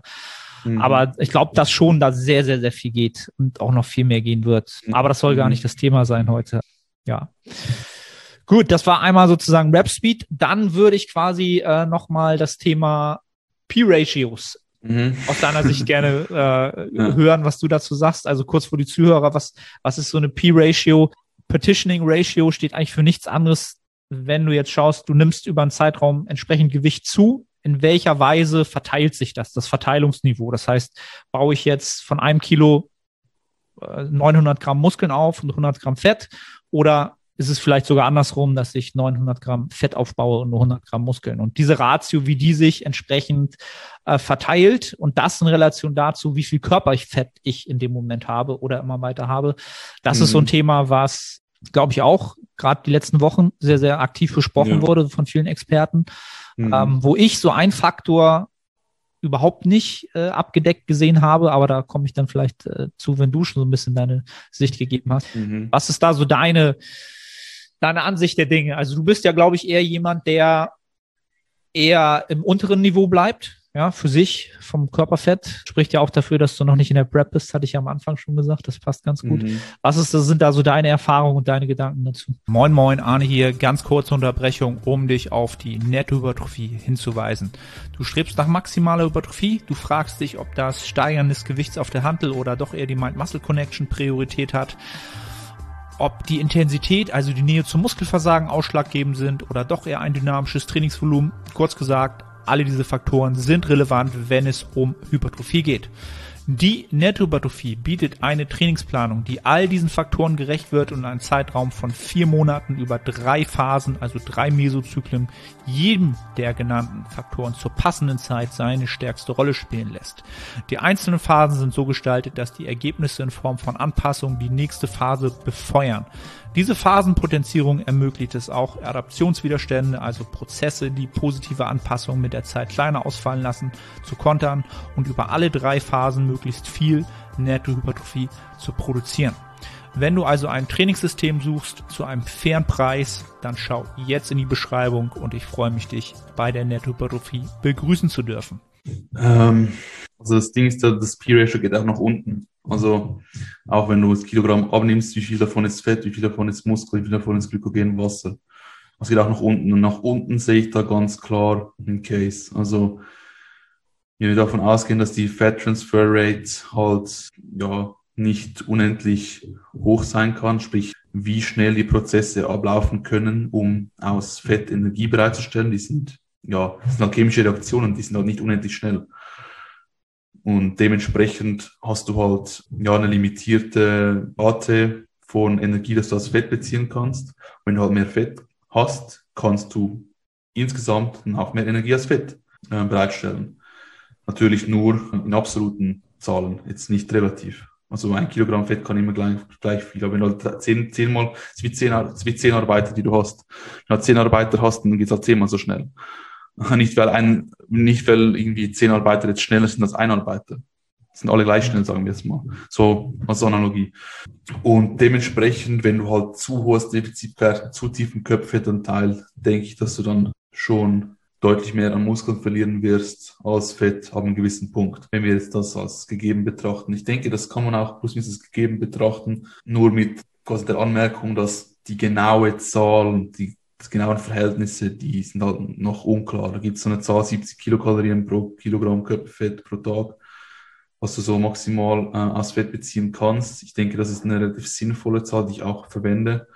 Auch für sinnvoll halte, die zu verwenden, ob es jetzt 70 sind, 65, 80, 50, spielt nicht so eine große Rolle meiner Meinung nach, aber einfach, dass du überhaupt schon dein Körperfett zu Aufnahmegeschwindigkeit ja, in Relation setzt. Auch wenn du Anfänger hast, die sehr viel Körperfett haben, können die in der Regel mit einem relativ großen Defizit immer noch sogar Muskeln aufbauen. Ähm, was mit dem zu tun hat, dass die Anfänger sind zum einen, aber zum anderen auch halt sehr viel Körperfett haben. Ich denke, das P-Ratio nach unten ist meiner Meinung nach schon so ein, ein wichtiger Punkt, der, der tatsächlich auch äh, in der Realität, ja, dem, dem man auch sieht und auch beachtet werden muss. Hingegen nach oben ich bin nicht sicher. Ich glaube, das Ding ist halt, ich habe auch der Überzeugung, wenn du halt einen tiefen Körper, tieferen Körperfett aufbaust, dann von Vorteil ist. Ähm, theoretischen Vorteile sind ja bessere Insulinsensibilität, dies, das, bessere Testosteronlevels, weil du halt nicht so viel Östrogen hast, weil du weniger Fett hast, das Aromatase äh, quasi ähm, durch die Aromatase dann das Testosteron in Östrogen umwandelt, etc. Bla bla. Das sind so die theoretischen, die theoretischen Überlegungen dahinter, aber ich in der Realität, ich sehe jetzt da nicht, ich habe es jetzt noch nie beobachten können, auch bei mir nicht, dass du mit einem höheren, Körperfett wirklich viel schlechte Muskeln aufbaust. Das glaube ich einfach, kann ich mir nicht vorstellen. ich, ich würde sagen, du baust wahrscheinlich, hat, es gibt es Faktoren, die den Muskelaufbau begünstigen, wenn du im tiefer Körperfettbereich bist und Faktoren, die den Muskelaufbau begünstigen, die, wenn du in einem hohen Körperfettanteilbereich bist. Und in einem gewissen Bereich ähm, hast du halt gegen oben halt mehr vom einen Vorteil und weniger vom anderen. Und gegen unten halt mehr vom genau umgekehrten. Also das halt, sagen wir Vorteil A, den du im tiefen Körperfettanteilbereich hast, und dafür 0 von B. Und Im hohen hast du nur B und kein A. Und dazwischen hast du einen Mix aus Vorteil von A und B. Und ich glaube, in der Summe ist es plus minus null, wenn du jetzt nicht extrem ins eine oder das andere gehst. Wenn du extrem tief gehst, dann hast du auch in absoluten Zahlen halt weniger Muskelaufbau. Wenn du auf 5% runter gehst, denke wahrscheinlich ist es nicht so sinnvoll. Wenn du auf 50% Köpfett hochgehst, wahrscheinlich auch nicht so sinnvoll. Ähm, aber so einem relativ großen Bereich, denke ich, spielt es keine Rolle. Ich denke nicht, dass da ein P-Ratio gibt. Aber ja. Also ich habe auch die, die Debatte ja verfolgt mit ähm, ähm, Greg Knuckles und so. Ja. Und habe mir auch die, die, die Daten angeschaut, die sie dort gezeigt haben und auch noch irgendwie Anorexie ähm, bereinigt haben, weil die Studien, die sie gemacht haben, die waren auch mit ähm, ja, Anorexie-Patienten und Patientinnen und die hatten halt dann einen relativ starken Muskelzuwachs. Ähm, aber das kann man halt nicht auf Leute übertragen, die keine Anorexie hatten. Mhm. mhm. Vor allem auch musst du bedenken, wenn du Anorexie hast, hast du eigentlich immer ähm, auch eine, eine hypothalamische ähm, äh, Amenorrhoe, sprich dein Körper produziert ähm, weniger bis kaum Sexualhormone mehr, du hast keinen Zyklus mehr als Frau, keine Menstruationszyklen mehr. Und dass keine Sexualhormone im Körper haben, wahrscheinlich nicht vorteilhaft ist für den Muskelaufbau, wenn wir wissen, dass Testosteron und Östrogen muskelaufbauend ist, ist wiederum wie logisch. Und wenn du das wiederum dann korrigierst, dass dann mehr Muskeln aufgebaut werden, ist irgendwie verständlich. Aber nach oben glaube ich nicht, dass du so einen starken, so, so eine starke Reduktion in Sexualhormone so schnell hast, dass es sich irgendwie negativ auswirkt. Das war mit der Zeit auch durch mehr Östrogen, mehr Testosteron, vielleicht in der Gesamtmenge quasi an Hormonen, hast auch vielleicht einen Zeitpunkt, wo du wiederum einen negativen, ähm, ja, wo es wieder kehrt wo es sich wieder nicht mehr ausgleicht, weil, aber dieser Punkt, ich glaube, der ist relativ hoch. Aber insofern ist es schwierig zu beantworten natürlich, aber meiner Auffassung her, äh, nach und so wie ich es auch bei mir persönlich ja, erlebt habe, habe ich nicht das Gefühl, dass du deutlich mehr Muskelmasse oder in einem relevanten Maß mehr Muskelmasse aufbaust, wenn du lean bist. Ich glaube, was viel einen größeren Effekt auf das P-Ratio hat, nach oben und nach unten ist, wie gesagt, die Kalorien, ähm, ja, wie viel Kalorien du, du, du, zu dir nimmst. Und das ist halt gekoppelt an den Körperfett nach unten zum Beispiel. Halt, wenn du ein hohes Defizit, es ist schnell mal zu hoch, wenn du halt weniger Körperfett hast. Dann mehr, mehr so das. Also es hat schon eine Kopplung an den Körperfett, aber halt eher nach unten. Nach oben sehe ich den Punkt jetzt nicht so wirklich. Weil für das, das, das, ja, ich glaube, das, das Thema nach oben und das hat man ja, glaube ich, auch sehr, sehr gut in diesen Debatten, den absoluten Experten so ein bisschen gemerkt. Da sind sie auch am Ende zu gekommen, aus meiner Sicht, dass das halt sehr, sehr oder individuell von dem sportartspezifischen Endziel halt ähm, abhängt halt. Ne? Also wenn du jetzt einen mhm. Physikathleten hast, äh, wie unser Eins, die halt irgendwann das auch alles wieder runterkriegen müssen, ja, im, im mhm. Prozess, im Gesamtprozess, dann, ne, dann ist das halt ein Faktor, aber ob das nun grundsätzlich mechanistischen Faktor ist, ist dann eigentlich ja auch egal. Genauso wie du halt sagst, okay, wenn du halt ein Powerlifter bist, dann ähm, ja, halte dich halt weiter oben auf, wenn es dir dann Vorteil bietet grundsätzlich ja, so, für deine Sport, ja. Sportart. Und was mir halt so ein bisschen gefehlt hat oder was, wo ich dann äh, drauf kam, ist natürlich, dass die Dauer deiner Trainingserfahrung einfach auch super relevant ist in der, in der Hinsicht. Ne? Wenn du natürlich noch super ja. Potenzial hast, viel Muskeln aufzubauen, ja, dann ist das natürlich, dann macht dir das zunutze. Ja, wenn du aber natürlich, und das sieht man natürlich auch in unseren, in, in den Natural Bodybuilding Elite Kreisen, dass du, mhm. wenn du da schon sehr, sehr hoch bist im Niveau, warum sollst du dann halt noch so viel Körperfett aufbauen, ja, oder vermeintlich mhm. viel Körperfett aufbauen, weil die Ratio kann dann irgendwann ja nur schlecht werden. Also sie kann ja mhm. nur dann irgendwann ja, mit mehr Negativen einhergehen oder wahrscheinlich einhergehen. Und dann ist halt das so ein Faktor halt. Ne? Also jemand, der schon sehr, sehr lange trainiert und sehr, sehr weit ist an seinem quote-unquote genetischen äh, Maximum, was auch immer das sein mag. Das sieht man ja auch eigentlich. Ne? Das sieht man an dir mhm. zum Beispiel und das sieht man mhm. auch an, an vielen anderen Athleten, die, ja, die einfach off-season nicht, die würden sich das ja zu Nutzen machen. Über viele Jahre wäre das dann ja, ne, es, es hätte sich herauskristallisiert, gerade in unserem Sport dass das dann so wäre. Ähm, von daher ähm, fand ich die fand ich interessant, auch diese Debatten, aber die haben sich dann irgendwann im Kreis gedreht. Ne? Also die mhm. haben so eine Stunde mhm. interessant darüber geredet, dann haben sie sich eine Stunde im Kreis gedreht, fand ich so. Das war dann halt immer, ja. okay, okay, okay. Ne? Also von daher fand ich es mal interessant. Ähm, also das Ding ist, was auch halt noch, das hat so viele Einflussfaktoren, das hat eben einen Einflussfaktor das Kaloriendefizit der Höhe des Kaloriendefizits, Überschuss, wie hoch ist der Überschuss, wie fortgeschritten ist jemand, ähm, von welchen Köpfettanteilen reden wir, reden wir von Köpfettanteilen, die in der Regel mit ähm, Hormonen ähm, ja, Einbußen, sage ich mal, einhergehen, etc. etc. Es gibt viele oder auch sportartenspezifische Einflüsse, als Powerlifts vielleicht egal, ob du auch mehr Fett hast, vielleicht sogar gewünscht wenn du halt dann vielleicht weniger Range of Motion hast, wenn du mehr Fett im Brustbereich hast, keine Ahnung, man. Es gibt viele verschiedenste Einflüsse, die da, glaube ich, schon fast schon relevanter sind als das P-Ratio, wenn es überhaupt eins gibt. Das ist ja. so eigentlich mein, mein Take-Home von diesen ganzen Debatten, auch das halt ein gezieltes Runtergehen, aber was auch noch ein Einflussfaktor war, da habe ich jetzt schon vergessen, aber jetzt fällt, fällt mir wieder ein, wenn du halt leaner bist und dann aufbaust, siehst du halt die Muskulatur, die dazukommt wenn du halt ja, einen gewissen Körperfett, da kannst du drei Kilogramm Muskel aufbauen und du könntest nicht sagen, ob es drei Kilogramm Fett oder Muskeln sind.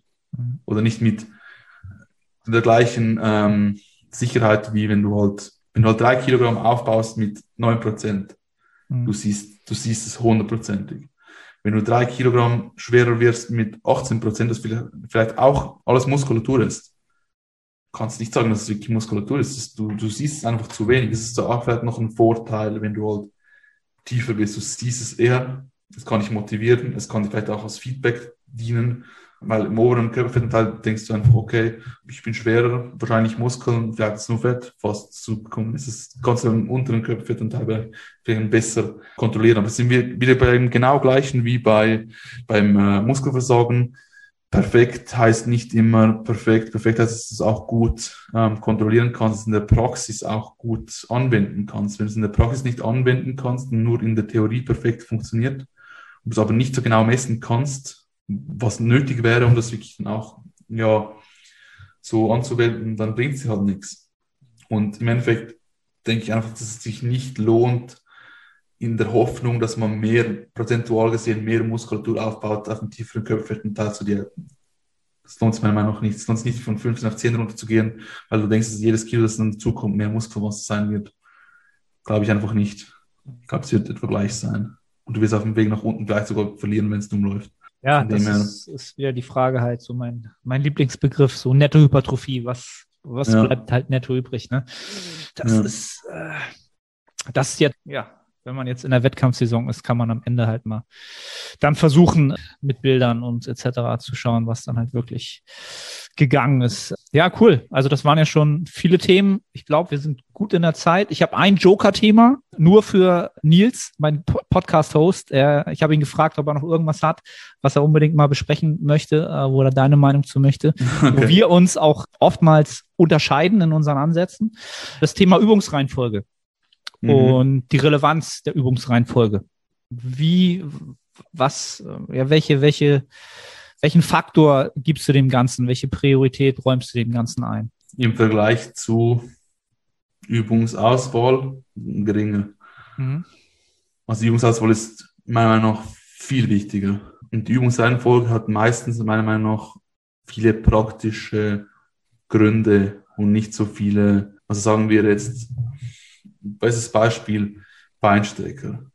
Es gibt Leute, die Beinstrecker vor Squats machen.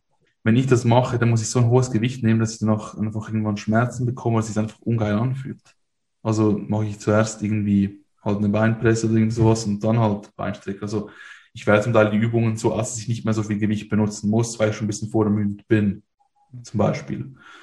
Oder wo es auch noch relevant wäre, meiner Meinung nach, ist so, wenn du halt Beinbeuger, also quasi einfach Leg Curls machst und dann irgendwie einen Hip Hinge, halte es in der Regel für sinnvoller, weil du halt systemisch nicht so ermüdet wirst durch den Bein, durch die Leg Curls, als von einem RDL. Also nach einem RDL bist du halt müder insgesamt. Du bist wahrscheinlich, hast wahrscheinlich nicht mehr die gleich gute Rekrutierung der motorischen Einheiten. Du kannst vielleicht den Muskel nicht mehr so gut ansteuern, vielleicht, könnte ich mir vorstellen. Einfach aufgrund der, der Ermüdung. Wenn du müde bist, kannst du das halt schlechter.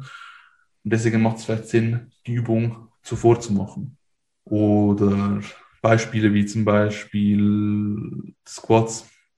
Squats, wenn du als Back Squats machen möchtest, wenn du zuerst irgendwie eine andere Quad-Übung machst, musst du bei den Back Squats weniger Gewicht nehmen, wodurch du wahrscheinlich weniger Belastung auf den Rückenstrecker hast, weil der Rückenstrecker sich gewohnt ist, eine gewisse Last zu, zu bewegen und wenn die halt geringer ist oder näher zu dem, was du im Alltag so gewohnt bist, dann wird wahrscheinlich prozentual, dann werden deine Quads mehr abbekommen als den Rückenstrecker. Also was ich meine, also mhm. das ist so zumindest meine, meine Hypothese, dass wenn du halt vorermüdet, quasi Quads vorermüdet Squats machst, musst du weniger Gewicht nehmen, was dich insgesamt deine Quads immer noch etwa gleich stimuliert in der Summe, aber halt dich weniger müde macht, weil du halt nicht mehr so viel Hilfsmuskulatur, Stabilisation benötigst, die dich auch wieder ermüdet, die vielleicht nicht effektiv gereizt wird, aber trotzdem zur Ermüdung beiträgt. Also da kann es zum Beispiel auch vielleicht Sinn machen, aber da stelle ich mir die Frage, musst du überhaupt Squats machen? Wieso machst du nicht einfach nur andere Dinge?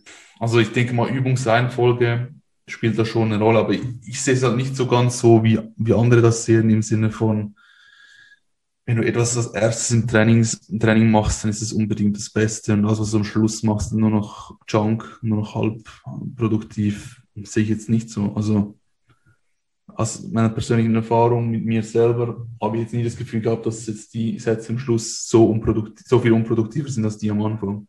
Mhm. Ich mache sogar zum Teil das lieber so in der Mitte des Trainings, gewisse Übungen statt am Anfang, weil ich dann einfach warm bin und wie den Muskel einfach besser ansteuern kann, besser in die Bewegung reinkomme, etc. Also kann man auch sagen, okay, das ist vielleicht nicht genügend eingewärmt, aber ja, dann auch. Also bei gewissen Übungen müsste ich dann so lange einwärmen, dass es mich einfach nur ermüden würde. Also ja, vielleicht liegt es auch am Einwärmen, keine Ahnung. Wieso, wie, wie siehst du denn das und wie sieht der das? Also für mich ist halt äh, ganz klar der Faktor, es, es kann da keinen Goldstandard geben. Also es kann nicht irgendwie fürs Rückentraining eine perfekte Abfolge geben. Es kann nicht ja. äh, fürs Beintraining eine perfekte Abfolge geben. Ähm, ja. Dadurch, dass ich halt durch und durch Coach bin und Personal Trainer bin, bin ich auch natürlich so geprägt, dass ich natürlich immer das Individuum sehe und auch einfach dann mhm. natürlich ganz, ganz andere Umstände habe. Trotzdem versucht man natürlich immer eine Schnittmenge zu finden. Was funktioniert halt gut. Mhm. Und das, mhm. da finde ich halt so Übungsreihenfolge in der Hinsicht nicht so relevant, dass ich einfach schaue, okay, wenn ich jetzt einen Bodybuilder habe, wie kriege ich halt über eine Session möglichst viel Menge an qualitativen Reiz zusammen, ja, und dann kann ich natürlich die Übungsreihenfolge manipulieren in der Hinsicht, dass ich am Ende den, die größte Menge an qualitativen Reiz zusammenbekomme. Dann manipuliere ich das Ganze. Aber ich würde das halt nicht machen und das sieht Nils halt anders so ein bestimmtes Beispiel wäre jetzt, dass er sagt, er macht immer vor einer Grundübung für den Rücken, macht er halt immer unilateralen Zug von oben oder von, von vorne, um Lateralflexion mit drin zu haben, weil man das dann noch besser ansteuern kann. Und danach den Compound. So, na, und da bin ich halt anderer Meinung oder sag halt nicht, das, das kann funktionieren, wenn du jetzt jemanden hast, der diese Ansteuerung schlecht hinbekommt, der wird es wahrscheinlich am Anfang des Trainings besser hinbekommen.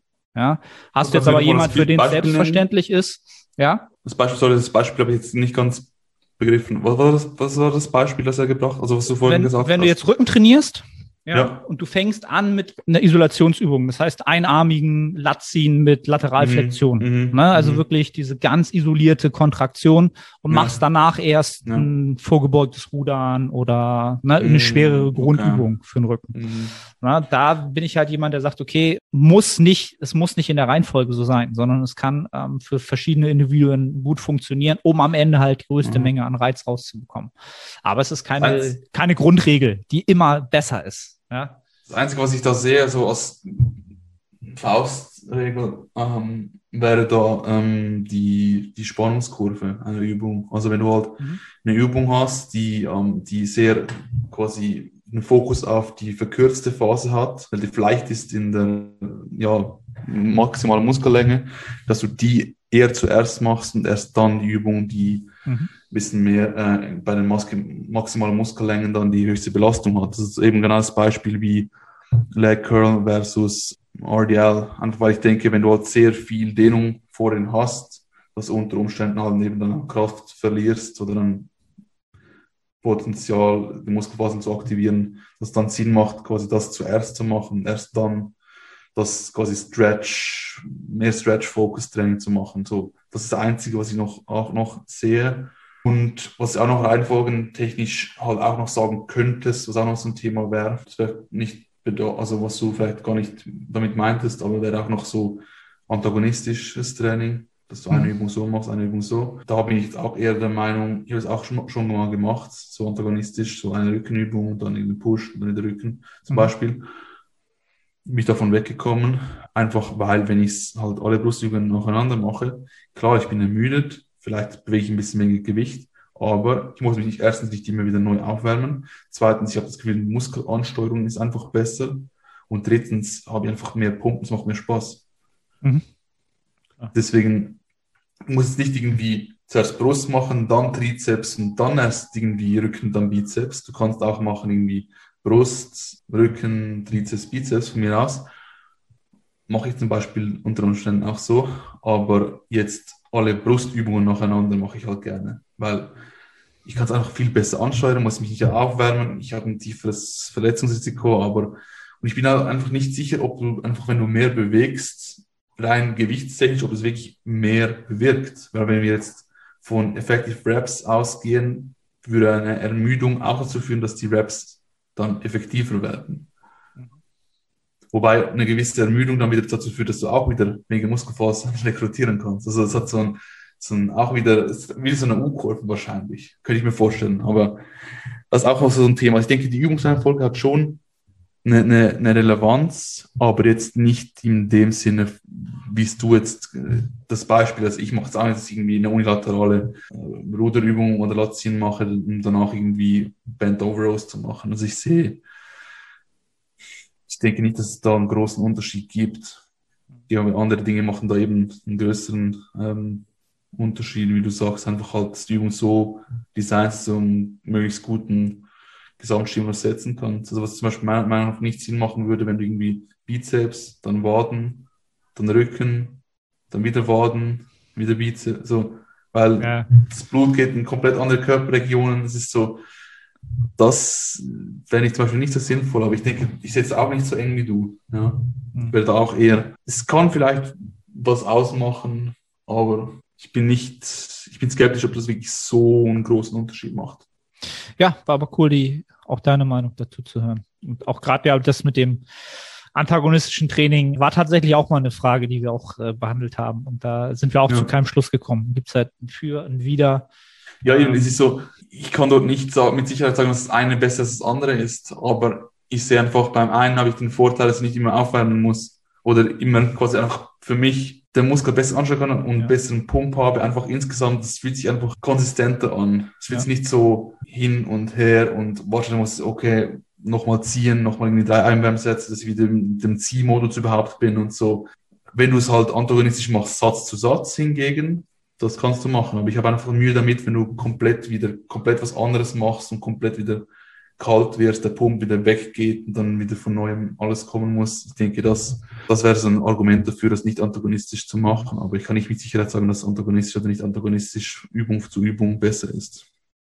Kann ich nicht sagen. Es ist so, ich kann auch nicht mit Sicherheit sagen, dass äh, Overreaching wirklich äh, keinen Vorteil bietet, aber wenn es einen riesen Vorteil bieten würde, denke ich einfach, dass es schon viel öfters gemacht werden würde und die Studien das viel eindeutiger gezeigt hätten. Wenn es wirklich so einen großen Unterschied macht, wenn der Unterschied nicht so groß ist, dann habe ich halt viele Argumente, das anders zu machen als Overreaching. Ja, das ist, genau, um es abzuschließen, um mit dem Anfang abzuschließen, dem Thema Overreaching, was mein Gedanke da auch immer ist, ist halt, dass Bodybuilding und Hypertrophie halt ein sehr, sehr untypischer Sport ist halt. Ne? Wenn wir jetzt einen normalen eine Sportart nehmen, wo wir einen Performance-Tag haben, wo dann eine mhm. Fitness abgerufen werden muss, da funktioniert dieses Prinzip ja sehr, sehr gut. Ne? Also da Absolut. ist so ein Peaking natürlich in dem Sinne, wenn man ein anderes Wort nimmt, funktioniert der super gut und ist auch vonnöten ja. und ist, ist, ist der Goldstandard für, für solche Sportarten. Ja. Aber da wir ja so eine sehr spezielle Sportart machen, ja, mhm. müsste man halt sagen, kümmere dich vielleicht eher ums Posing. Also weißt mhm. du so, dann mhm. hast du vielleicht da äh, mehr investiert früher. Fiel mir jetzt halt so ein, so okay, was habe ich die ganzen Jahre gemacht? Okay, ich habe mit Overreaching gespielt, gemacht und getan. Und jetzt stehe ich hier so und hab, bin halt vorher in der Men's Physik gestartet und jetzt muss ich mich jetzt erstmal komplett in dieses Bodybuilding Mandatories und, und, und so für mich reinarbeiten. So, das ist jetzt mhm. für mich halt ein ganz anderer, viel, viel wichtigerer Faktor als solche Geschichten mhm. halt. Ne? Für mhm. rein, wenn man sagt, Bodybuilding ist jetzt mein Sport, wo ich mhm. messe, wie gut ich aussehe am Wettkampftag.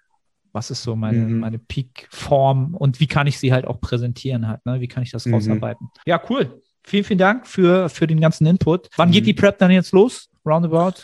Roundabout zwei Wochen. Okay. Also genießt jetzt noch in vollen Zügen die Offseason. Ja. Ich habe das Glück, dass ich, äh, dass mein, mein, meine, meine, mein Verbrauch, meine Maintenance sinkt in der Regel relativ so ausgewöhnlich wenig. Also ich hatte, ja, ich bin jetzt eigentlich letzte Prep, das tiefste, was ich im Wochenschnitt war, war irgendwie 2,4. Das war nur eine Woche. Sonst war ich immer so gegen die fast 3000, so 2,6, 2,8. Und am Anfang kann ich auch Diäten mit über 3000. Ja. Dann äh, wird, äh, ja, ich, ich sagte jetzt gar nicht, ich bin mit, ich bin mit 2200 in die erste Woche gegangen. Aber wir haben auch einen anderen Approach. Also es wird muss, mit, mit ja. der Zeit werden die Gesamtkalorien wieder mehr, aber ähm, hm. ja, ich habe auch so einen Approach jetzt, aber das ist auch härter reingehe. Aber also, momentan ist meine Maintenance, ich muss es ja wirklich auf so 2, äh, 4, 2, 4, 3, sonst geht das Gewicht einfach nicht hoch. Ich habe so eine, oft habe ich immer so eine Maintenance von 4, so, so 3,9 bis 4,1, je nachdem, wie viel ich mich bewege. Und der, wenn ich mich ein bisschen mehr bewege, dann bin ich auch immer noch bei so 3,6, 3,8. Dementsprechend kannst du dann halt. Aber ich, ich sag dir, das ist nicht mal so ein großer Vorteil. Am Anfang vielleicht schon, aber gegen Schluss hast du sowieso Hunger. Ob du 3000 ja. isst oder ob du 1800 isst, du hast genau gleich Hunger. Weil du bist nicht mehr satt. Und wenn du nicht mehr satt wirst, ist egal, was du gegessen hast. Weil du bist eh nicht mehr satt. Also, ist dann halt nur ein anderes Niveau, ne? Oder, äh, ja, ja, am Anfang ist einfach einfach, es ist sozialverträglich halt, wenn du nicht nur, nur so kleine Mini-Portionen essen kannst und so auch mal irgendwas dir gönnen kannst.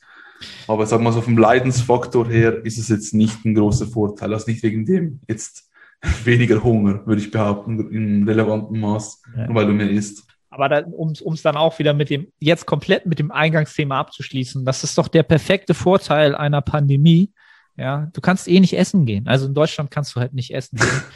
Du hast ja. keine sozialen Events. Du kannst dich halt komplett isolieren. Stimmt schon. Du musst es nicht mal sagen, so ja, ich mache, ich bin jetzt so Wettkampf-Bodybuilder, sondern ja, das hat mir der Staat aufobstruiert. So beste Zeit dafür, weißt du? Also du musst keine Ausreden ja. finden. So, ähm, wenn man sich das schön reden will, dann ist das jetzt auch eigentlich perfekte Zeit. So, das was, stimmt. Was, was, willst du mehr? Ähm, von das daher, stimmt. Ja, Janis, vielen, vielen Dank für deine Zeit, für den Input. Hast du noch irgendwas, was du den Leuten gerne sagen würdest, wo sie dich finden? Was ist gerade, gibt es aktuell irgendwas bei dir, was gerade so cool ist? Instagram findet ihr mich und auch da werde ich dann noch zu gegebener Zeit Infos releasen, weil ich werde auch meine Wettkampfzeit wieder ein bisschen dokumentieren. Cool. Was letztes Mal auch ähm, ziemlich gut ankommt und ich denke, wenn es euch interessiert, dann schaut rein und eben für genauere Infos folgt in den nächsten Wochen meinem Instagram-Channel at ycorrer und äh, ja, ich äh, bin gespannt, wie es wird und bin äh, freue ich mich auf die Herausforderung. Endlich geht's ja. los. Findet ihr alles in den Show Notes oder Videobeschreibungen entsprechend die ganze Verlinkung etc. Ähm, ich freue mich auf die Dokumentation auf jeden Fall. Ich wünsche dir alles Gute für die Prep ähm, danke den Zuschauern und Zuhörern für die Aufmerksamkeit die ganze Zeit. Teilt den Kram wie immer sehr, sehr gerne. Freuen wir uns. Mhm. Feedback auch gerne dalassen. Und dann sage ich ciao und bis zur nächsten Episode. Bis zur nächsten Episode.